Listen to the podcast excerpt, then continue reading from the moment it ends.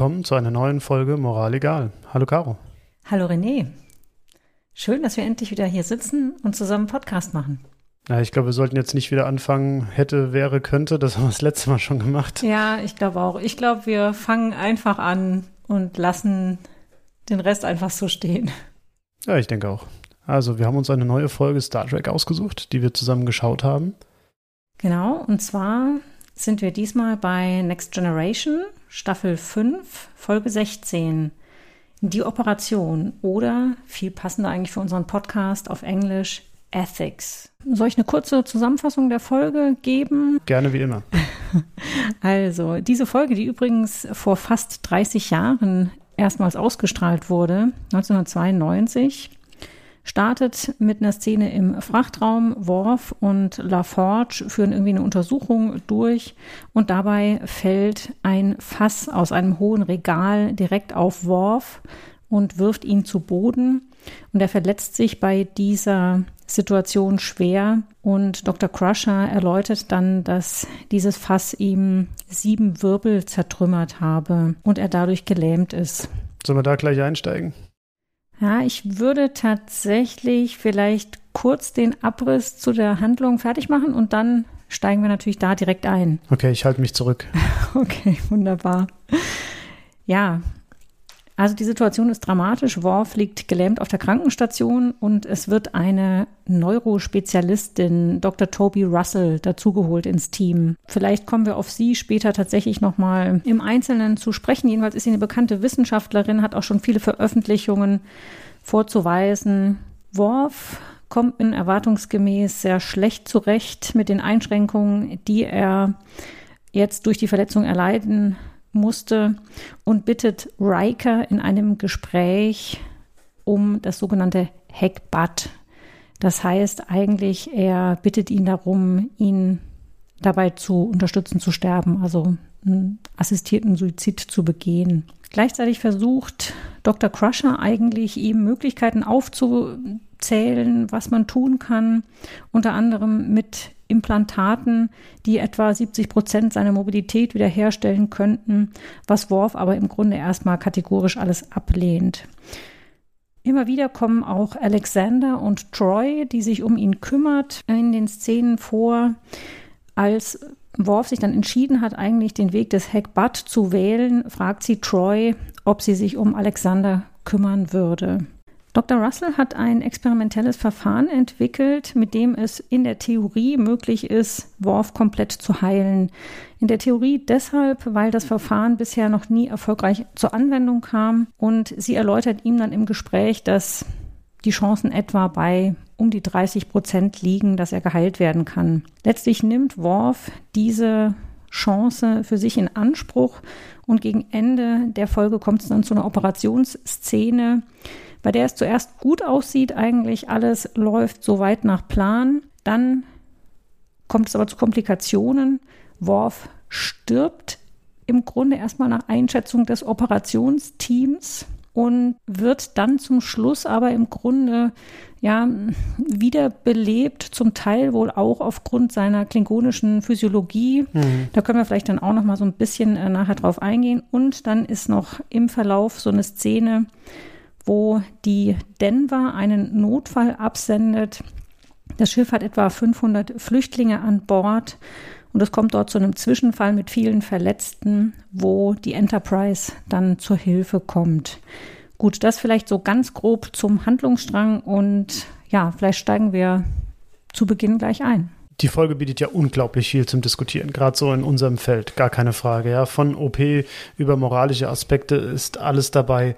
Vielleicht beginnen wir auch tatsächlich erstmal mit dem Unfall an sich. Ja, also äh, es fällt ja so ein, so ein Container, ist es, glaube ich, ne? so eine Art. Ja, es ist so ein Fass, also was offensichtlich auch sehr, sehr schwer ist und auch aus einer gewissen Höhe auf ihn herunterfällt. Also ein Arbeitsunfall, klassisches Ding auch nicht untypisch für die Art der Verletzung, dass er sich dann eben letztendlich eine Wirbelsäule, eine spinale Verletzung, muss man eigentlich sagen, weil er ein bisschen mehr dran hängt, als nur die Wirbelsäule selbst zuzieht.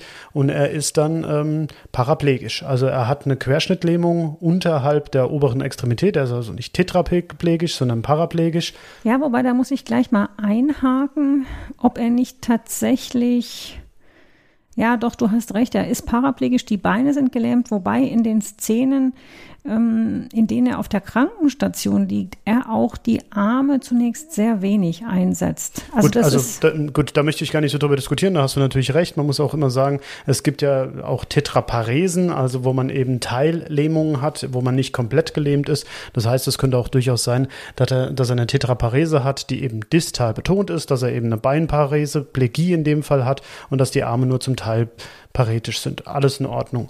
Ich denke, das spielt auch insofern eine Rolle, weil er mit noch funktionierenden Armen natürlich auch nicht so auf die Mithilfe zum Beispiel von Riker für seine Absicht, Suizid zu begehen, angewiesen wäre. Ja, wobei man natürlich dann, ich will gar nicht so weit vorgreifen, weil man in den letzten Szenen sieht man ja dann, wie er sich abmüht, wieder laufen zu lernen und da kann er ja die Arme voll benutzen. Aber das kann und ja auch da sein, dass da schon ein Erholungsprozess ein. da ja, ist. Genau, ähm. Worauf ich viel, viel mehr raus möchte, ist, weil das ja ähm, gar nicht, oft gar nicht so bekannt ist, ist, dass das Rückenmark selbst, das geht nur bis zum ersten Lendenwirbelkörper. Danach sind es nur noch die die ja, beginnenden peripheren Fasern. Das heißt, eine Rückenmarksverletzung muss eigentlich im Bereich des, der oberen Lumbalen, eher in der thorakalen, also in der Brustwirbelsäule oder in der Halswirbelsäule passiert sein. Und dann würde natürlich auch entsprechend mehr mit ausfallen, weil wenn, der, wenn man eine Rückenmarksverletzung in Höhe der Halswirbelkörper hat, dann sind die Arme eigentlich immer mit betroffen. Ja, da gibt es eigentlich nur geringste Ausnahmen, wie das nicht sein könnte. Spielt auch, glaube ich, so ein bisschen äh, eine Rolle dann nachher, da kommen wir ja mit Sicherheit dazu, wenn dann dieses Procedure durchgeführt wird. Aber bevor wir zu dem Procedure gehen, ist es ja sehr viel spannender, die Person, die da extra dazugezogen wird und wie die agiert. Ja, Dr. Toby Russell. Also sie wird ja eingeführt als Neurospezialistin. Also sie ist eine Ärztin, die auch sehr viel im Bereich der Forschung tätig ist. Und das fand ich auch schon mal eine interessante Szene eigentlich. Sie wird auch von Dr. Crusher so, ja, schon mit einer gewissen Bewunderung auch auf der Enterprise empfangen. Und sie spricht sie auch auf ihre Veröffentlichungen, meine ich, an, ja, und ähm, ja, gibt ihr da so in gewisser Weise auch ein paar Vorschusslorbeeren schon mal mit. Ja, finde ich ganz spannend, weil du das auch gerade ansprichst, dass sie macht ja eigentlich erstmal Grundlagenforschung und geht eben diesen, dieser Schritt, der dazwischen steht, bevor man eben in die klinische äh, Anwendung geht, das sind ja viele Schritte. Und äh, der wird ja völlig übersprungen. Das ist ja auch ein Teil der Diskussionspunkte, die, oder Diskussionspunkte ist schon fast zu wenig gesagt, der Auseinandersetzung, die dann stattfinden wird, dass sie eigentlich eine bewundernswerte Grundlagenforschung macht, die extrem wichtig ist. Es reicht ihr aber als Person offensichtlich nicht aus. Oder wie muss ich mir das vorstellen? Ich muss mal gerade so einen kleinen Ein, einen Einhaker machen. Ähm, ich habe gerade letztens äh, angefangen, obwohl diese Bücher schon älter sind, von, von Qixin Liu. Spreche ich das richtig aus? Ja, ich denke Qixin Liu, ja würde ich es jetzt aussprechen. Mhm.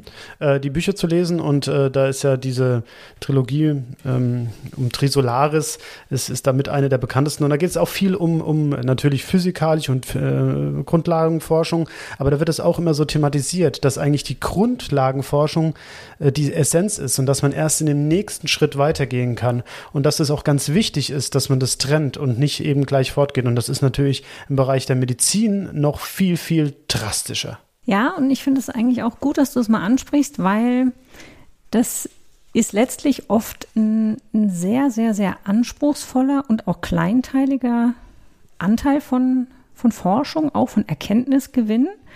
Es sind aber oft die Leute, die so für die Öffentlichkeit so ein bisschen eigentlich dann unsichtbar bleiben und die natürlich in den seltensten Fällen direkt eigentlich dabei sind, wenn dann wirklich die Stufe erreicht ist, dass man sagt, jetzt werden Medikamente oder Heilverfahren wirklich entwickelt. Ja, genau, also in der Medizin, ja schon, da gebe genau, ich dir recht. Der, ja. Jetzt speziell in der Medizin. Ne? Und ähm, ja, und dieses Prestige, das ist eigentlich oft nicht in diesem Bereich so angesiedelt. Klar, wenn du jetzt, wenn man jetzt zum Beispiel die erste Herztransplantation sieht, da ist dann der wir wollen jetzt den Namen gar nicht, ich will es gar nicht auswälzen, aber dass der südafrikanische Arzt ist natürlich wesentlich bekannter als all die Leute, die daran mitgearbeitet haben, dass überhaupt mal ein Transplantat möglich war. Ja, ja und ähm, es ist wirklich auch, es ist eine Arbeit. Also ich habe da vielleicht einen ganz, ganz kleinen Einblick rein, weil ich tatsächlich meine Doktorarbeit ja in so einem Fach gemacht habe. Und äh, das ist auch eine Arbeit, da musst du dich wirklich für die Sache wahnsinnig begeistern können weil, wie gesagt, du hast da nicht dieses, ähm, ja, was vielleicht auch für, für andere so in der Medizin viel ausmacht, ja, auch die Arbeit am Patienten, auch mal die Rückmeldung vom Patienten, sondern du arbeitest da viel auch erstmal so ein bisschen, ja, für dich und für die Sache. Und da können wir ja eigentlich wieder einsteigen, es reicht dir nicht. Es reicht dir einfach nicht, schlicht. Ne? Also das, sie kann das nicht aushalten, dass sie gute Ergebnisse in der Grundlagenforschung hat und die nicht sofort anwenden kann. Ja, Du stellst es jetzt schon gleich ein bisschen negativ dar. Das ist natürlich auch, weil wir schon dann erleben, auch wie die Geschichte weitergeht. Auf der anderen Seite kannst du natürlich auch sagen, dieser Antrieb zu sagen, was mache ich da für eine Forschung, für welches Ziel, ist das erstmal negativ? Also zu sagen, ich bin da ambitioniert, ich möchte, nein, dass das nein, auch nein. zur Anwendung kommt? Es ist ja, letztendlich ist es ja so, dass man natürlich das Ziel hat, dass die Forschung, die man betreibt, auch einen Nutzen hat. Und dass es natürlich dann auch sinnvoll ist, wenn es in die klinische Anwendung kommt. Ähm, ich denke, das, was du auch angesprochen hast, was halt sehr problematisch ist, ist, dass man es manchmal gar nicht mehr miterlebt oder dass man sehr, sehr, sehr viel Zeit investieren muss, bevor man überhaupt die Chance hat, mitzuerleben, dass die eigenen Sachen dann zur Anwendung kommen. Und äh, sie ist halt offensichtlich so ehrgeizig. Du hattest ja auch die, diese, ja, ich weiß gar nicht, es ist schon der C-Strang ähm, berichtet, wo eben diese Notfälle an Bord kommen. Und da ist es ja auch so, dass sie immer eiskalten Patienten umbringt. Ja, also du sagst jetzt umbringt. Das ist natürlich auch wiederum nicht ihr Ansatz. Also auch genau. da Sie, ist eigentlich die Ambition dahinter. Also es kommt ja zu der, zu der Aufnahme dieser Verletzten Fand ich auch ganz interessant. Da wird so ganz kurz angerissen, dass es da auch so hm, Prozeduren gibt, dass man im Grunde die Shuttles dann umbaut in so Emergency Triage Center. Und ähm, ja, und äh, da ist eigentlich erstmal auch Beverly Crusher so, dass sie sagt, ja, ähm, Mensch, äh, gut, dass jetzt noch eine helfende Hand da ist. Und als sie dann eben die Patienten versorgen, verabreicht sie einem von diesen Patienten ein Medikament, und er stirbt dann letztendlich. Und da konfrontiert Crusher sie auch damit und sie sagt eben, ja, sie hat ihm Borathium, so wird das genannt, verabreicht, was eine Weiterentwicklung wohl ist von einem Medikament, was aber bereits erprobt ist auch. Und dann kommt auch, fällt auch dieser Satz, dass sie eben sagt, ja, der Patient ist ja jetzt nicht umsonst gestorben, sondern wir haben ja da jetzt auch noch was draus gelernt. Und deswegen habe ich umbringen gesagt, weil das ist ja ganz was ganz Wesentliches, insbesondere in unserer Vergangenheit, in der deutschen Vergangenheit, ja, gab es ja eben genau diese Dinge, dass Leute für Experimente genutzt wurden, die sich nicht wehren konnten. Ich will nicht äh, tatsächlicherweise jetzt das ganz große Fass aufmachen, aber ich denke, Mengele ist jedem ein Begriff und ich glaube schon, dass das auch eine Anspielung darauf sein soll. Ganz klar. Auf der anderen Seite wird auch gleich das daraus anschließende Dilemma aufgenommen, nämlich zu sagen, okay, wenn jetzt so ein Experiment funktioniert und ich wirklich dadurch eine Therapie so weiterentwickle, dass die Chancen für Patienten sich deutlich verbessern, ist es dann so, dass man dann hinter diesen Schritt des Erkenntnisgewinns zurückgeht. Und Nein, wie ist aber da ich darf wieder niemals, die Abwägung? Entschuldigung, wenn ich dich jetzt unterbrechen muss. Ich glaube, wir spielen hier wieder Good Cop, Bad Cop, aber ich muss jetzt einfach unterbrechen, weil ich finde, man darf, äh, natürlich darf man Sachen in Anwendung bringen, wenn es keine andere Wahl mehr gibt. Das ist ja auch genau die Diskussion bei, bei Worf. Und äh, ich glaube, deshalb wurde eben auch dieses Intermezzo mit diesem Patienten, der dann verstirbt, äh, von dem anderen Schiff mit eingebracht, dass sie keine Skrupel hat, auch äh, existiert existierende Medikamente, das sagt ja Crusher, das wirft sie ihr ja auch vor. Sie sagt, sie haben ihm ein Medikament vorenthalten, nur um ihr eigenes Experiment durchzuführen. Und das ist ein No-Go. Es geht nicht. Punkt aus. Das ist ganz klar No-Go. Und wie du schon gesagt hast, ich nehme natürlich hier jetzt auch etwas absichtlich einfach eine Gegenposition ein, weil ich denke, hier wird uns jetzt eine relativ eindeutige Situation vorgeführt, aber es ist natürlich etwas, das gibt es nicht nur in Schwarz und Weiß, sondern auch in vielen Grautönen. Und ich habe dann auch, als ich mich jetzt auf die Folge vorbereitet habe, noch mal ein bisschen dazu auch nachgelesen. Natürlich, das extreme Beispiel ist tatsächlich die NS-Zeit, aber auch die Zeit davor, in der tatsächlich an armen Menschen auch häufig an Kindern, also an Personengruppen, die sich auch nicht wehren konnten, immer wieder Versuche unter anderem zu Infektionen durchgeführt wurden. Heute ist das natürlich in dieser Form nicht mehr denkbar, zum Glück. Also bei uns, in unserem Gesundheitssystem. Aber auch da muss man sagen, gibt es natürlich Kritik. Also genau, wir hatten ja auch schon Tierversuche beispielsweise. Es, man muss ja nicht nur menschliche Lebewesen nehmen, ja, sondern äh, alle Lebewesen kann man ja auch darüber diskutieren. Es gibt berechtigt Kritik. Auch wir haben schon gesagt, ähm, dass man das nicht schwarz und weiß sehen kann. Das sehe ich genauso. Auch die Kritik, ähm, wenn man zum Beispiel Geld oder andere. Ähm, das ist das ist nämlich nochmal ein Punkt, auf den ich auch raus wollte. Es gibt ja heute durchaus auch noch Studien, bei denen du Freiwillige brauchst. Und diese Freiwilligen bekommen eine Aufwandsentschädigung. Also man könnte auch salopp sagen, sie werden bezahlt für die Teilnahme an diesen Studien, wo sie zum Beispiel Medikamente, die bisher vielleicht nur an Tieren erprobt worden sind, verabreicht bekommen und die Sicherheit überprüft wird. Aber kommen wir vielleicht zum Handlungsstrang zurück. Dramaturgisch fand ich das sehr gut, dass sie das nochmal eingebracht haben, dass sie eben nochmal unterstreichen, dass sie eine gewisse Skrupellosigkeit hat. Also jedenfalls kam es bei mir so an.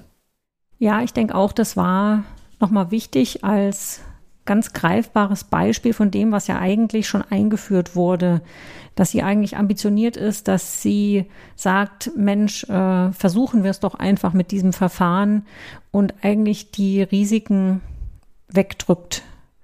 Ja. Auch so ein bisschen die fehlende Empathie natürlich, ja, wie du schon gesagt hast. Sie sagt ja, der ist ja nicht umsonst gestorben. Ja, und die fehlende Empathie wird auch ganz am Anfang schon aufgegriffen, als Crusher ihr anbietet, Sivor vorzustellen und sie erstmal sagt so, ach nee, ähm, so eine gewisse Distanz ist doch eigentlich manchmal auch ganz gut. Deswegen, sie lernt ihn eigentlich erst später überhaupt persönlich kennen, als sie schon gewisse Arbeiten eigentlich zu, zu dem Fall durchgeführt hat. Und da denke ich, ja, da kommt diese, die fehlende Empathie, die man, denke ich, bei ihr schon konstatieren kann, durch. Aber vielleicht auch so ein gewisser Schutzmechanismus zu sagen, ja, ich will da gar nicht zu nah auch dran sein. Ich glaube schon, du hast ja schon gesagt, das äh, war vor 30 Jahren. Man äh, prügelt auch ein bisschen mit dem Holzhammer uns diesen Charakterzug ein von ihr. Ich glaube auch, man muss das natürlich vielschichtiger sehen. Hier ist es einfach, sie nicht zu mögen. Mir fällt so ein bisschen in dem Zusammenhang äh, der Organspendeskandal ein. Weil letztendlich muss man auch immer sagen, dass man natürlich als Arzt auch immer einen Bias hat, wenn man, weil man will natürlich für seine eigenen Patienten eintreten. Und ob das jetzt bewusst oder unterbewusst geschieht, das will ich gar nicht bewerten ähm, im besten Falle natürlich unterbewusst, aber wir müssen uns darüber immer im Klaren sein, dass wir natürlich in dem Moment, wo wir das Beste für jetzt, für die jetzige Situation, für den jetzigen Patienten, PatientInnen ähm, rausholen wollen, dass wir da eben ganz, ganz schnell auch mal in so, ja, Grauzonen uns äh, bewegen können. Insbesondere wenn es darum geht, äh, Behandlungen durchzuführen, die noch nicht etabliert sind. Und wir hatten das Thema ja auch schon mal ähnlich mit der Frage, wie ist es zum Beispiel mit Behandlung von Angehörigen? Dass es schon auch wichtig ist, um eine gute Behandlung zu machen, dass man ein Stück weit die professionelle Distanz auch behält. Aber ich würde auch sagen, es ist auf der anderen Seite aber auch wichtig, dass man die Perspektive des Patienten, der Patientin, die vor einem dann auch sitzt, dass man die einnehmen kann, weil das ist ja auch etwas, was hier nochmal zur Sprache kommt. Es geht ja eben um Worf. Es geht um Worf als Klingon, auch mit seinem mit seinem kulturellen und traditionellen Hintergrund, was ja dann auch so ein bisschen nochmal in der Szene von Picard und Riker aufgegriffen wird. Und auch da ist es ja schon so, dass man ja mit dem Patient, mit der Patientin zusammen im Grunde ja, einen Weg auch entwickeln soll, der zu demjenigen passt. Das ist was, was gerade in unserer sehr ökonomisierten Medizin heutzutage, ich will nicht sagen, mehr in den Hintergrund tritt, aber was ein berechtigterweise immer wieder darauf hingewiesen werden muss, dass selbst schon in der Antike oder auch um die äh, vorletzte Jahrhundertwende, da war das Gang und Gäbe, dass man immer den Patienten als Ganzes sehen muss. Dass äh, man nicht einfach hingeht und sagt, äh, there's a fracture, I need to fix it, ja, so zack, Platte drauf, fertig, sondern dass es immer um mehr geht. Und natürlich sind jetzt hier sehr, sehr viele Aspekte aufgemacht worden. Wie gesagt, das, ich finde es auch dramaturgisch gut gemacht, aber es ist natürlich schon ähm, sehr vehement, dass man auch wirklich drauf guckt. Vielleicht Vielleicht muss das auch in den 90er so sein. Vielleicht sind wir auch heutzutage sensibler für diese Themen. Und man muss ja auch sagen, es muss ja auch die Story in unter einer Stunde wirklich von Anfang bis Ende durcherzählt sein jetzt. Nee, ich meinte ja eben, sie haben sogar sehr viel aufgemacht und es immer wieder erzählt. Also, dass, dass das ganz offensichtlich so ist, dass das ein Klingone ist, andere kulturelle Hintergründe. Er kann sich niemals vorstellen, querschnittgelähmt zu leben, sondern er muss sich dann gleich umbringen und bittet dann seinen Freund Riker, dass er das tut, der das dann aber nicht kann, weil er natürlich ein Mensch ist und sagt, hey, es ist natürlich und selbstverständlich auch ein wertvolles Leben als äh, Querschnittsgelähmter. Ähm, ist ja auch heutzutage gar keine Frage mehr. Wie gesagt, in den 90ern war es alles noch ein bisschen anders. Da war auch eine Querschnittlähmung noch drastischer, als es heute ist. Aber es ist bei weitem nicht alles gut. Also auch das brauchen wir gar nicht diskutieren.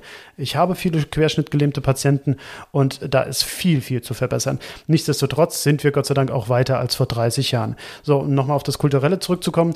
Und der Kniff ist ja dann, dass er, denkt ja, er geht zu Picard und kriegt dann, ja, da haben Sie ja völlig recht und natürlich geht ja gar nicht. Aber Picard reagiert ja sehr klingonisch, weil er ja auch zu den Klingonen einen, einen Bezug hat, insbesondere auch zu Worf und sagt, hey, nee, so, sie müssen das akzeptieren, auch wenn es nicht ihre Lebenswahrheit ähm, ist. Sie müssen damit leben und müssen das auch sehen.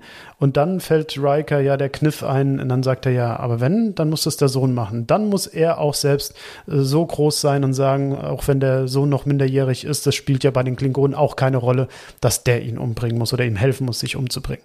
Ja, das fand ich auch gut gelöst. Also zum einen tatsächlich, dass Picard hier doch ja, wie es eigentlich für ihn doch auch exemplarisch ist, so ein bisschen es schafft, da eine Position einzunehmen, die tatsächlich das große Ganze auch im, im Blick behält und trotzdem aber Riker seine Überzeugung irgendwo nicht aufgeben muss, sondern das so weit in sein Handeln integriert, dass er, dass er Worf eigentlich diese Perspektive transportieren kann. Weil in dem Moment muss man ja sagen, bricht ja dieser Ansatz für Worf doch auch weg, weil er natürlich bei allem Klingonischen ja auch in seiner individuellen Lebensweise schon, schon vieles übernommen hat, einfach wo er vielleicht äh, ethische Aspekte auch anders sieht als jetzt ja so der, der Prototyp Klingone, wie er dargestellt wird.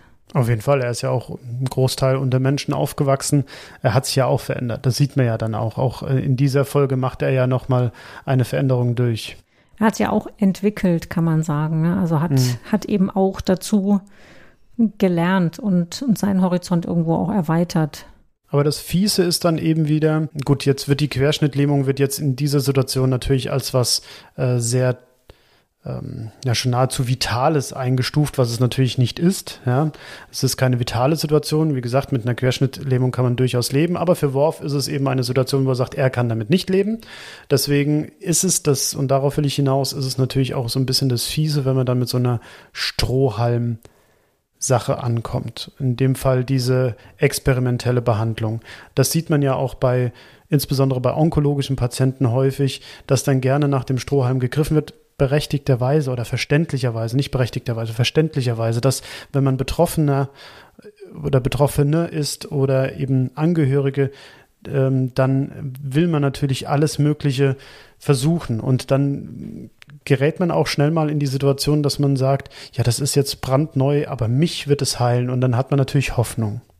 Aber auch hier finde ich, haben sie es gut gemacht, weil es ja eigentlich genau nicht so dargestellt wird, dass es ein Alles oder Nichts gibt, sondern Crusher bietet ihm ja dann noch dieses System mit den Implantaten an und sagt eben, okay, 70 Prozent der Mobilität kann er wahrscheinlich damit wiedererlangen. Und da muss man ja sagen, das ist ja erstmal etwas auch, wo man sagt, ja, okay, 70 Prozent, das ist auf jeden Fall mehr als die Hälfte. Ne? Das ist nicht fast so wie vorher. Also finde ich auch insofern erstmal gut gewählt, weil dann kommt man nochmal in einen anderen Bereich, wo man überlegen muss, wie vollständig gesund und perfekt muss es sein, damit es akzeptabel ist. Also für den Klingonenworf akzeptabel ist, muss man auch mehr dazu für sagen. Für den Klingonenworf genau. akzeptabel ist. Ja, ja ähm, was natürlich, äh, was du gerade schon angesprochen hast, auch der Länge der Folge geschuldet ist. Normalerweise müsste man natürlich ihm ja auch erstmal ähm, Exempel darbieten. Also was heißt überhaupt 70 Prozent? Es wird überhaupt nicht thematisiert. Also was, was kann er danach alles, was kann er nicht? Aber klar, für den Worf, den Kämpfer, den Sicherheitsoffizier äh, können 70 Prozent nicht ausreichen. Es müssen eigentlich 120 sein. Obwohl er es ja versucht. Da kommt ja dann diese Szene, wo er mit diesen Implantaten ein paar Schritte läuft und Alexander in der Krankenstation ist und er dann stürzt. Nee, das ist ja ganz am Schluss, oder? Nee, das ist dann nochmal, aber. Ach nee, du hast recht, ja. ja Entschuldigung, und, ja, natürlich. Und das ist ja recht, eigentlich ja. dann nochmal der Punkt, wo er ja dann sich nochmal eigentlich öffnet. Also ist ja auch eine dramatische Szene, ne? Also dieser, dieser Sturz und eigentlich damit auch wieder so dieses Zusammenbrechen, finde ich, dieses Selbstbildes, was, was gerade ein ganz kleines bisschen sich irgendwo gebessert hat, weil er wieder auch aufrecht steht. Das fand ich auch sehr interessant eigentlich. Er wird auf dieser Krankenstation immer so in dieser absolut flach liegenden Position auch dargestellt. Und auch die Gespräche zum Beispiel mit Riker und so, die finden immer so ein bisschen von, von oben nach unten eigentlich statt. Also er hat immer diese Perspektive, äh, von unten eigentlich äh, die Menschen so anzuschauen, die ihn besuchen. Hm. Ja, es ist tatsächlich gut gemacht, das, da gebe ich dir recht. Worauf ich noch so ein bisschen raus möchte, ist, was ich auch spannend finde, ist, dass als sie ja dann ähm, diese, diese Behandlung anbietet und sagt, 30% Chance, dass es klappt oder sie sterben. Ne, stimmt, das macht gar nicht sie, ne? Sondern das geht alles über Crusher. Spricht sie eigentlich selbst mit ihm? Ich meine, sie kommt dann, als es um dieses Verfahren speziell geht, kommt sie doch auch dazu und erklärt es nochmal. Mhm. Weil sie wollte ihn ja am Anfang nicht sehen, haben wir ja schon drüber gesprochen. Und was ja auch so ein bisschen äh, schon rüberkommt, ist so fast dieses arrogante, rassistische, als sie sich darüber hin auslässt, dass ja diese klingonische Anatomie völlig schwachsinnig sein mit den doppelten Organen. Ja, das, das bezeichnet sie ja so als verschwenderisch und äh, ja, auch so ein bisschen. Ja, letztendlich nicht, sogar gefährlich, so nach dem Motto, können sich ja, wenn du zwei Herzen hast, können ja zwei Herzen erkranken, sich infizieren, was auch immer ja, im Grunde als unökonomisch und äh, ja, eigentlich so ein bisschen als, als Fehlentwicklung beschreibt sie das so aus ihrer Sicht so ein bisschen. Was ja dann auch eben wieder der Kniff ist, dass dadurch Worf ja letztendlich überlebt. Er stirbt ja vermeintlich. Genau, ja. Dass das eigentlich dann zum Schluss das ist, was die Situation nochmal ausmacht. Oder das Ende dann ausmacht. Ja. Was mich so ein bisschen gewundert hat, ist, dass äh, Crusher sie nicht viel mehr angeht, als dieser Patient des anderen Schiffes stirbt. Aber das macht sie schon. Sie entbindet sie ja in dem Moment von ihren Aufgaben. Ja, aber nur als helfende Ärztin. Ja, also sie sagt aber in dem Moment, also sie halten sich jetzt hier von dem Patienten fern. Aber letztendlich, wenn man es jetzt sehr modern betrachten würde, müsste man ja sagen, das muss aufgearbeitet werden. Ja, sie können nicht einfach hier, ähm, also ich habe mitbekommen, dass sie jemandem ein Medikament gegeben haben, das nicht zugelassen ist. Wenn er ein anderes Medikament gegeben bekommen hätte, wäre er eventuell noch am Leben. Und das muss aufgearbeitet werden. Und bis das aufgearbeitet ist, müssen erstmal all ihre Aktivitäten ruhen. Aber das sind, das sind die 90er, ja. Das, äh ja, und sie ist natürlich auch außerhalb des Teams. Also sie ist jetzt kein festes Crewmitglied, wo es jetzt vielleicht darum geht, dass diejenige auch weiterhin im Team eigentlich mitarbeitet, sondern sie ist natürlich letztlich eine externe Spezialistin, die in dieser Situation dazukommt. Also ich gebe dir recht, das wäre jetzt heute auch etwas, wo man wahrscheinlich sagen würde, da muss eine Aufarbeitung dann stattfinden, was auch absolut sinnvoll ist, was ja heute auch, wo man ja heute auch weiß, dass gerade auch Situationen, die schwierig waren und die vielleicht auch mal nicht gut gelaufen sind, dass es ganz entscheidend ist, dass man die nochmal bespricht und bearbeitet. Weil du es gerade angesprochen hast, ähm, externe Expertin, gerade dann. Weil guck mal, sie, also, also so stelle ich mir das vor, sie arbeitet da in ihrem Labor und immer wenn irgendwelche besonderen Sachen sind, dann darf sie da hinreisen und helfen, weil sie die Spezialistin ist. Und dann muss man doch, gerade dann muss man sich doch unter, innerhalb des Fachkollegiums austauschen und sagen, du pass mal auf, da waren ein paar Sachen, die müssen aufgearbeitet werden, dass sie eben nicht zum nächsten reist und sagt, ja, da probiere ich mal wieder mein äh, tolles Medikament aus. Ja, aber das finde ich zum Beispiel glaubwürdig, weil äh, da musst du ja sagen, das müsste ja auch eine, eine Autorität sein, die so ein Vorgehen veranlassen kann. Und, und wer ja, soll das sein? Also, ja, der Starfleet Medical. Ja, da wäre dann die Frage, ob oder in der Föderation ja, zumindest. Es muss ja irgendein Gesundheitsaufseherministerium, wie auch immer, geben. Ne? Also so stelle ich es mir zumindest ja. vor. Oder es ist eben tatsächlich so, dass sie eben an anderer Stelle so geschätzt wird, dass sie das auch irgendwo schützt, ja, dass das dass das ihr Aber das ist eben genau diese alte Sicht, findest du nicht? Dass Doch, das eben das so dieses, äh, das ist eine Eminenz. Sie stellt eine Expertin dar und die ist unangreifbar, egal was sie macht. Und das ist auch ein Konzept, was, denke ich, lange immer noch getragen hat. Also da vielleicht auch noch mal so als Beispiel Ärzte auch, die in der NS-Zeit sehr nah am System waren und dann ja doch viele auch, wenn es hochkam, mal kurzzeitig ein Berufsverbot hatten und dann hinterher doch wieder irgendwo als Professoren installiert wurden, weil man gesagt hat, naja, aber er ist ja schon auf seinem Gebiet einfach fachlichen Experte, ja, und den brauchen wir. Und deswegen, wir spielen, ich sage immer die 90er, aber es spielt ja im 24. Jahrhundert. Und da würde ich mir eben wünschen, dass wir da sehr viel weiter sind. Und zwar eben auch auf einer nicht persönlichen Ebene weiter sind. Das heißt ja nicht immer gleich, dass jemand persönlich diskreditiert werden muss, sondern, sondern dass man das auf einer fachlichen Ebene eben diskutieren kann. Was ja auch die Person schützen kann.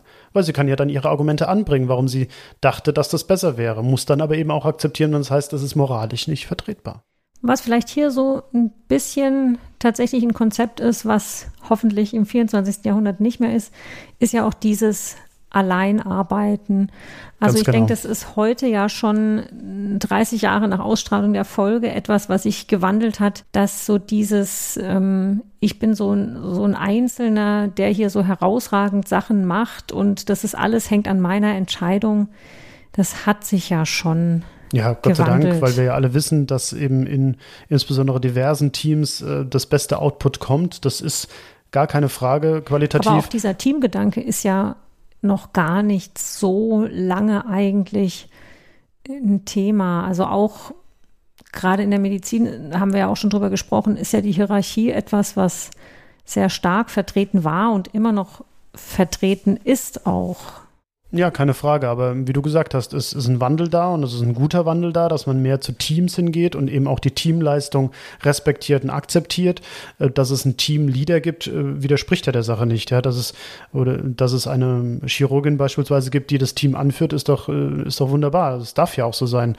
Das hat ja auch was mit Erfahrung zu tun. Aber dass es dennoch ins, alles eine Teamleistung ist, das muss ganz klar akzeptiert werden. Was ich da auch spannend finde, ist, was ähm, noch gar nicht vorkommt, und das würde ich mir für zukünftige Star Trek-Serien schon wünschen, ist, dass da auch viel mehr noch äh, künstliche Intelligenz mit reinkommt. Damit meine ich jetzt nicht den Holodoc, sondern äh, dass es eigentlich viel mehr so ist, dass man eben gemeinsam auch Dinge erarbeitet, weil das wäre ja da zum Beispiel perfekt gewesen, dass man eben, dass sie hätte ja auch anführen können, ich habe ähm, Simulationen durchlaufen lassen und so und so viel waren positiv, deswegen fühle ich mich sicher und so weiter und so fort. Ja, ja das ist denke ich, auch was, was, es greifen ja schon die neueren Serien auch mehr auf, weil wir das natürlich heute auch viel mehr kennen, also die Unterstützung auch durch Computersysteme. Das ist ja tatsächlich so auch in, in TNG ist da ja noch sehr vieles wirklich, hängt ja an dieser menschlichen oder individuellen Expertise. Mhm. Wobei, vielleicht ähm, finden wir dann hier den Brückenschlag, ich zum Beispiel bei der Operation ähm, eher positiv überrascht war, dass das eben dann doch nicht mehr dieses rein manuelle ist. Es führt zwar in dem Fall die beiden Chirurginnen, also Crusher und sie, die, das äh, Procedure durch, die OP, aber ähm, dennoch ist es ja nicht mehr was nur rein handwerkliches, was sie da machen. Nee, das stimmt. Und da vielleicht auch noch ein, ein schöner Punkt. Ich finde, so in dem Ansatz ist es ja schon auch ein Stückchen visionär, was sie da überhaupt machen. Weil es geht ja eigentlich dieses Verfahren, was sie da auch so beschreibt. Also sie sagt ja, das ist ein DNA-based Generator. Das geht ja sehr auch so schon in die Richtung eigentlich so Tissue Engineering, mm, ja. was man sagen muss, heute ja schon teilweise Realität ist. Und wo ich denke, wenn wir jetzt von heute nochmal 30 Jahre in die Zukunft gucken, dann würde ich gar 300. nicht. 300, aber ich sage jetzt mal 30 Jahre auch schon voraus. Dann ist es, glaube ich, absolut realistisch, ja. dass Organe mh, mm, ersatzweise nachgebaut, nachgezüchtet, wie man es auch immer bezeichnen will. Also, dass sich diese Technik dahin entwickeln wird. Ja, ähm, ganz kurz dazu man hat ja gesehen, wie dann die Wirbelsäule aufgebaut wird. Man hat ja nur den Knochen gesehen. Fand ich ein bisschen spaßig. Klar, wie gesagt, es ist jetzt keine medizinische Serie für Mediziner, wo man, aber das äh, Wesentliche sind ja natürlich die nervalen Strukturen, also das geschädigte Rückenmark oder was ich mich auch gefragt habe, Sie haben so betont, es sind sieben Wirbel sind gebrochen. Ja, das kann durchaus sein, wenn das Trauma äh, stark genug war. Ähm, aber warum haben Sie dann die gesamte Wirbelsäule repliziert? Habe ich auch nicht verstanden. Also, äh, das, äh, man kann alles begründen, wie zum Beispiel durch die nervalen neuronalen Strukturen, dass man sagt, okay, ich muss das gesamte Rückenmark, damit ich es oben am Hirnstamm anschließen kann und so weiter und so fort, kann man ja alles begründen. Wie gesagt, war nicht genügend Zeit. Es ist, man muss auch immer, ähm, es ist mit Sicherheit auch eindrucksvoller, die Wirbel darzustellen, äh, als jetzt das Rückenmark. Auch das, sah, das war auch ästhetisch, finde ich, eine gute Szene. Also wie sie da auch so diese 3D-Simulation erstmal ja, eigentlich gemacht haben, diese Holoprojektion. Also ich fand, es war auch gut gemacht. Auch so jetzt, wenn man es aus heutiger Perspektive anschaut. Hm.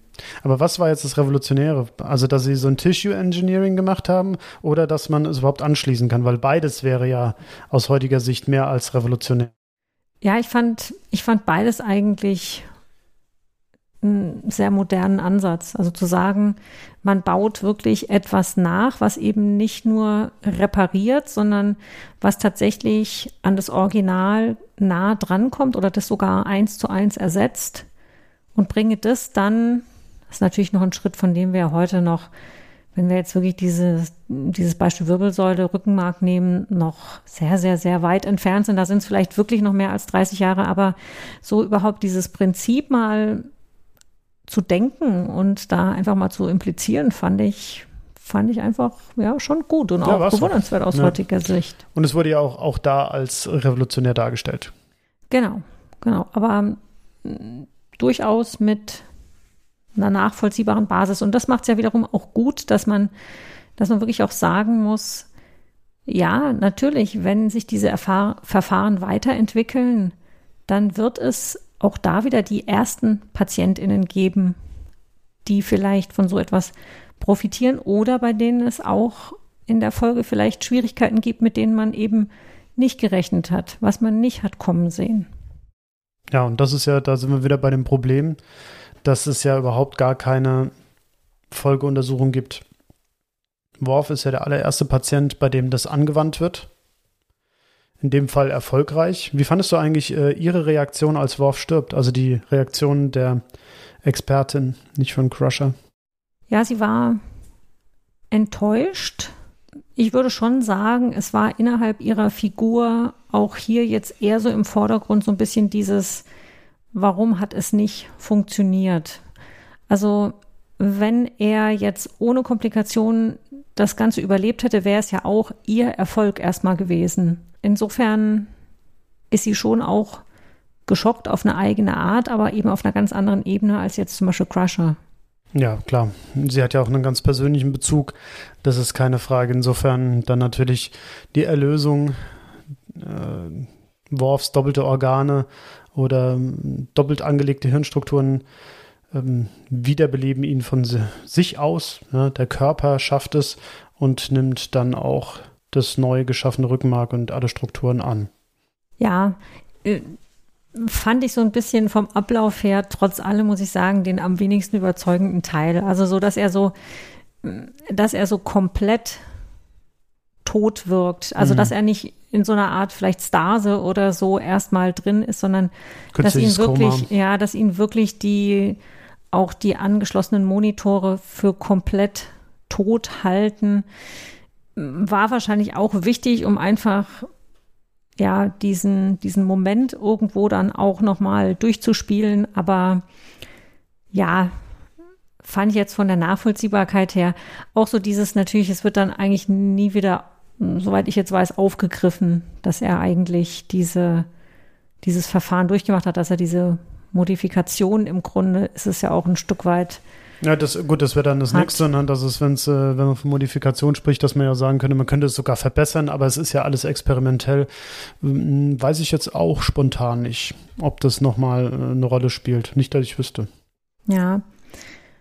Hm, was ich mir noch so als Stichwort aufgeschrieben habe, das war auch was, was Worf so eher am Anfang sagt, dass er eigentlich, ja, er spricht von Dignity and Honor. Und das fand ich auch nochmal wichtig, weil ich glaube, dass das hier zwei eigentlich ja ganz unterschiedliche Begriffe sind. Also du kannst sehr viel Würde, denke ich, auch in Situationen bewahren, die sehr schwierig sind, während ja hier dieser Begriff zusammen mit Honor sehr nach außen gerichtet auch rüberkommt. Ich weiß nicht, wie empfindest du das? Ja, also natürlich und das soll ja auch so sein, ist das, wie Worf in diesem Moment dargestellt wird, so ein bisschen archaisch aus unserer Sicht. Oder aus meiner persönlichen Sicht. Ich würde es nie auf, auf äh, diese zwei Begriffe so reduzieren. Es gibt so viele Menschen, die selbstverständlich mit einer Erkrankung leben und mehr als Dignity and Honor. Wir hatten schon Stephen Hawking beispielsweise, der ja auch in Star Trek eine Rolle spielt. Also bitte, ja, das ist ja gar keine Frage. Natürlich, er ist, er wird ja immer als Krieger, aber auch da muss man sagen, manchmal ein bisschen zu schwarz-weiß. Die Klingonen können doch nicht nur aus Kriegern bestehen. Da muss es doch auch noch mehr geben als nur die Leute, die äh, Blutwein trinken und sich die Köpfe einschlagen. Ja. Manchmal wird ja auch so ein bisschen darauf angespielt, dass es natürlich auch sowas wie Geisteswissenschaften dort gibt und geben muss. Ja. Das ist ja eine hochzivilisierte Gesellschaft. Es ist halt mehr so dieses Ideal, was vorgelebt wird. Also wie du sagst, es muss ja auch, muss ja auch Ingenieure geben und muss ja auch Leute geben, die sich um andere praktische Belange kümmern. Aber so das Ideal in der Gesellschaft ist eben, so wie es dargestellt wird bei den Klingonen, eben der, der Krieger, der Starke, der Kämpfer. Ja, keine Frage. Aber es wird ja auch gesagt, dass das, ähm, das kommt ja an manchen Stellen vor, dass wenn es zum Beispiel auch äh, Kinder mit Behinderungen gibt, dass die, dass die, ich meine sogar, war das nicht auch so eine Euthanasie-Diskussion bei den Klingonen? Gut, wie gesagt, ich will es jetzt nicht zu weit aufmachen, aber es wird eine archaische ähm, Gesellschaft dargestellt, wo natürlich das sehr wichtig ist, dass man als Krieger kämpfen kann und dass das unvorstellbar ist, dass man da eben eine Paraparese oder Paraplegie hat.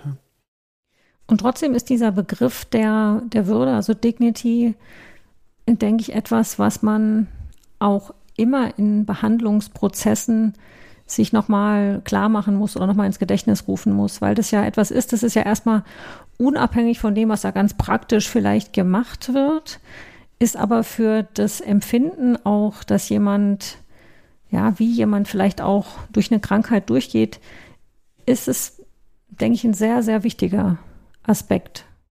Also ich glaube, dass es ein sehr wichtiger Aspekt ist, dass auch die Entscheidungen der Patientin ähm, respektiert werden müssen. Da habe ich überhaupt gar keine Zweifel daran. Und auch diese Debatte hatten wir schon mal geführt mit assistierten Suizid. Das kommt ja hier jetzt wieder. Natürlich muss man letztendlich seine Entscheidung respektieren. Aber, und das ist ein großes Aber, bevor man das tut, muss man ihm auch aufzeigen, was er für eine Möglichkeiten hat. Ich meine, mein Gott, er, er ist ja selber, er ist ja gar nicht auf dem, auf dem klingonischen Warbird und, äh, sondern er ist Sternenflottenoffizier, er ist, er ist auf einem Sternenflottenraumschiff. Und da gibt es sehr wohl Möglichkeiten, seinen Dienst zu tun und ein sehr wertvolles Leben zu führen. Und das muss man ihm auch klar machen, dass das möglich ist. Wenn er dann am Schluss dessen immer noch sagt, ich möchte das nicht, ich kann das nicht, dann äh, wird es schwierig. Das, dann sind wir genau in dieser assistierten Suiziddebatte. Und der, der wird natürlich äh, entgangen, indem man jetzt hier dieses Experiment an ihm durchführt, das ja glückt. Was ja aber letztendlich eben mit dieser 70-prozentigen ähm, Letalitätsrate oder prognostizierten Letalitätsrate ja auch ähm, ein bisschen an die Sache rankommt. Ja, entweder ich überstehe es, bin wieder voll da, oder ich bin halt tot. Ja, und das ist aber wiederum auch ein Zugang, der hier dann auch ja zu Worf irgendwo passt, ja, zu sagen, entweder alles oder nichts ein Stück weit auch. Russisch Roulette ein bisschen, ja. Ich habe in dem Zusammenhang nochmal so ganz, ganz schön gefunden, dieses hippokratische Prinzip, also lateinisch primum nihil nocere, also primär erstmal dem Patienten nicht schaden. Was ich nicht wusste, ist, dass das noch weitergeht. War dir das klar? Es gibt nämlich nicht nur erstens, es gibt auch noch zweitens und drittens. Dann sag's mir mal, vielleicht, äh, also ich könnte es dir jetzt spontan nicht sagen, insbesondere nicht auf Lateinisch. Ja, also ich muss jetzt sagen, ich habe äh, die Übersetzung auch dazu durchgelesen. Also erster Punkt, wie gesagt, primum nihil nocere, nicht schaden. Und dann kommt secundum cavere. Das, also Obacht, ja. Genau. Das zweite ist erstmal vorsichtig sein, auch behutsam sein. Und dann tertium sanare. Also und dann heilen. drittens mhm. heilen. Mhm. Und das fand ich eigentlich jetzt auch ähm, erstaunlich irgendwo, weil dieses. Man hat sich das für unsere Zeit rausgepickt, so ein bisschen, ja. Ja, also. So, so kommt es mir so ein bisschen vor, ja. Nee, war mir tatsächlich nicht bewusst, dass das ein Dreiteiler ist, äh, der ihm überliefert wird. Natürlich ist es etwas, was wir hm, ärztlichen grundsätzlichen Handeln entspricht. Man soll niemanden schaden, man soll mit Vorsicht walten lassen und bestmöglich soll man jemand heilen. Aber wir sind natürlich, gerade was diesen Begriff Sanare heilen angeht, muss man das ja natürlich noch weiterfassen, weil da würde ich auch lindern zum Beispiel drunter nehmen. Das stimmt.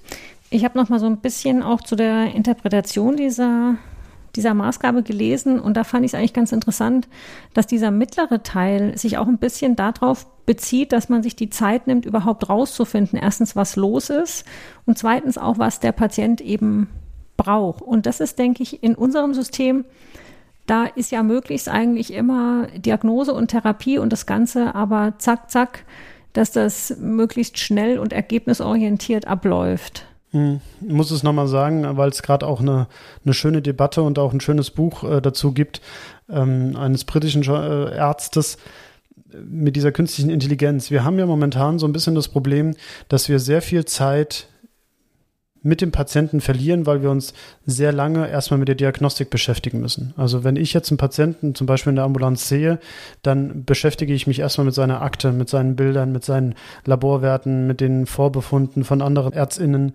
und ähm, das nimmt sehr viel Zeit in, in, in, Anspruch und dann ist es häufig so, und das kommt eben da auch zur Sprache, dass diese Zeit ja dann eigentlich im Gespräch mit den PatientInnen fehlt.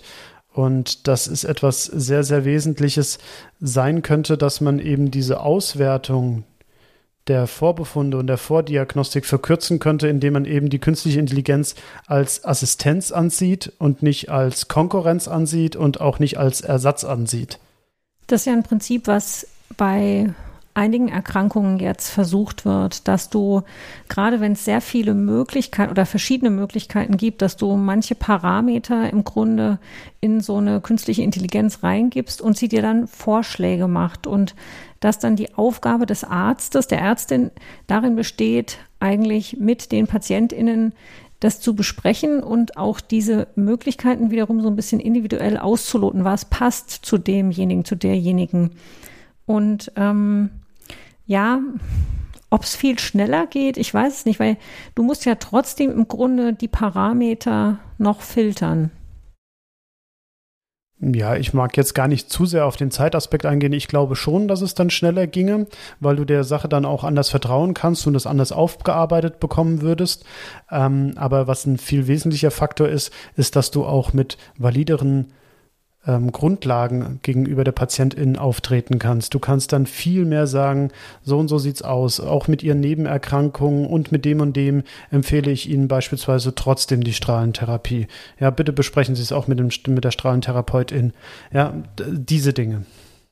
Das finde ich äh, sehr wichtig. Also das sehe ich nämlich ganz genauso, dass man eine Basis hat, die ein Stück weit auch objektiv und abgesichert ist das ist auch eine gute Gesprächsgrundlage. Die ja, nicht nur auf der eigenen Erfahrung genau, basiert und auf dem, was man nur, gelesen hat. Ja. ja, sondern wo man wirklich sagen kann, das hier ist eine Grundlage, die einfach ja auch vieles an Informationen schon mal mitbringt. Und jetzt sprechen wir drüber, was könnte das für Sie bedeuten. Ja. Wollen wir langsam zum Fazit übergehen? Ich meine, diese Folge ist, ich habe so ganz kurz in den Trivia gesehen, ähm, äh, ist irgendwie zu den fünf wesentlichsten ähm, Folgen gewählt worden, was moralische Aspekte angeht. Also ich denke, man kann Tage und Wochen darüber diskutieren, über die einzelnen Aspekte, die wir ja auch alle nur angeschnitten haben, was da alles drin steckt. Ähm, ich finde es immer ganz schön, dass unsere Folge ungefähr so lang ist wie die Folge selbst. Insofern haben, haben wir was Wesentliches vergessen? Also ich denke, wir haben zumindest die wesentlichen Aspekte wirklich nochmal angeschnitten. Und wie du sagst, das ist auch, glaube ich, gar nicht der Anspruch von Folgen wie dieser, dass man zu einem ganz endgültigen Abschluss kommt, sondern dass man wirklich auch nochmal zum Denken und zum Nachdenken anregt. Und insofern haben wir hier, denke ich, zu den wichtigsten Punkten unseren Teil beigetragen. Möchtest du mit dem Fazit beginnen? Wie hat dir die Folge gefallen? Was fandest du wichtig? Was nimmst du mit? Ja, also ich muss an dieser Stelle nochmal wieder ein Geständnis ablegen. Ich habe sie zum ersten Mal gesehen. Ich habe ja doch bei Next Generation gewisse Lücken einfach, wo ich Folgen auch nicht so gut kenne. Und mir hat sie eigentlich sehr gut gefallen, weil ich fand sie in, in manchen Aspekten einfach sehr modern auch. Und ich finde, das spiegelt sich auch darin wieder, wie modern sie war, dass auch wieder dieser Titel eigentlich in der Übersetzung so überhaupt nicht das transportiert, ja. was was die Autoren da eigentlich schon ganz bewusst angelegt haben, nämlich diesen ethischen Aspekt, sondern dass es einfach heißt, ja, die Operation, da ist irgendwie der Rücken kaputt gewesen und dann ist zum Schluss, äh, konnte dann Worf zum Glück ja wieder als starker Mann da irgendwie rauslaufen. Und genau das eigentlich ein bisschen aufzubrechen, das fand ich in der Folge sehr gut gelungen und wie gesagt, bis auf so kleine Sachen wie das Ende, wo ich dann vielleicht gesagt hätte, na ja, vielleicht hätte es da ein bisschen elegantere Lösung noch gegeben, muss ich sagen, hat die Folge jetzt für mich zum Nachdenken und aber auch so jetzt als Gesprächsgrundlage finde ich wunderbar funktioniert. Wie fandest du sie? Ich will nicht zu pathetisch werden. Aber ich glaube tatsächlich, dass diese Art von Folgen, und jetzt möchte ich bewusst formulieren, diese Art von Folgen und nicht sagen diese Folge, die haben mich geprägt weil das weil Sachen waren, die mich damals auch als Jugendlicher oder als Kind ähm, schon zum Nachdenken angeregt haben. Natürlich hatte ich da einen anderen Fokus und hatte überhaupt nicht die Erfahrung, die Expertise, die Profession, die ich jetzt habe und sehe die Sache jetzt nochmal anders, manches mit Schmunzeln, manchmal mit, äh, manches mit Erstaunen. Aber diese moralischen Aspekte, die sind, die passen vielleicht auch so ein bisschen zu der humanistisch geprägten Ausbildung, die ich hatte, ja, dass, dass man, dass man halt sagt, man kann sich nicht darüber hinwegsetzen, es muss diskutiert werden, es ist nicht jedes Mittel recht, um weiterzukommen, sondern es muss alles im Ganzen betrachtet werden. Äh, und nur weil jemand eine brillante Idee hat, können jetzt nicht Tausende draufgehen, damit dann vielleicht Zehntausende überleben. Das ist immer diese Debatte, wie viel ist ein Leben wert? Das kann man nicht diskutieren. Es, es gibt keinen Wert aus meiner Sicht eines Lebens, ja, sondern alle Leben sind gleich viel wert und man kann sie auch nicht aufrechnen. Ja. Das ist auch keine quantitative Debatte. Wie, deswegen, wie gesagt, ich möchte nicht zu pathetisch sein, aber das sind die Art von Folgen, ähm, die, ich, äh, die ich wahnsinnig in Erinnerung behalte, zumindest auch unterbewusst, die mich mitgeprägt haben, die mich zum Nachdenken angeregt haben. Und ich wünsche mir, wünsche mir sehr, dass neue Folgen das auch wieder können, Vielleicht nicht bei mir, aber vielleicht bei der Generation, die jetzt eben 30 Jahre jünger ist als ich. Ich finde, damit hast du eigentlich schon unser Schlusswort perfekt eingeleitet. Na, jetzt aber mal hier. Ja, ich weiß, ich, ich werde mich jetzt auch nicht pathetisch irgendwie noch hier weiter äußern, aber ich denke tatsächlich, das sind ja auch Dinge, die, die darf man auch ruhig mal so sagen, wie man sie auch selbst erlebt hat. Und ich denke, das passt sehr, sehr gut zu unserem Podcast-Motto. Und deswegen denkt immer dran. Moral ist nicht egal. Star Trek Forever. Macht's gut. Tschüss. Ciao.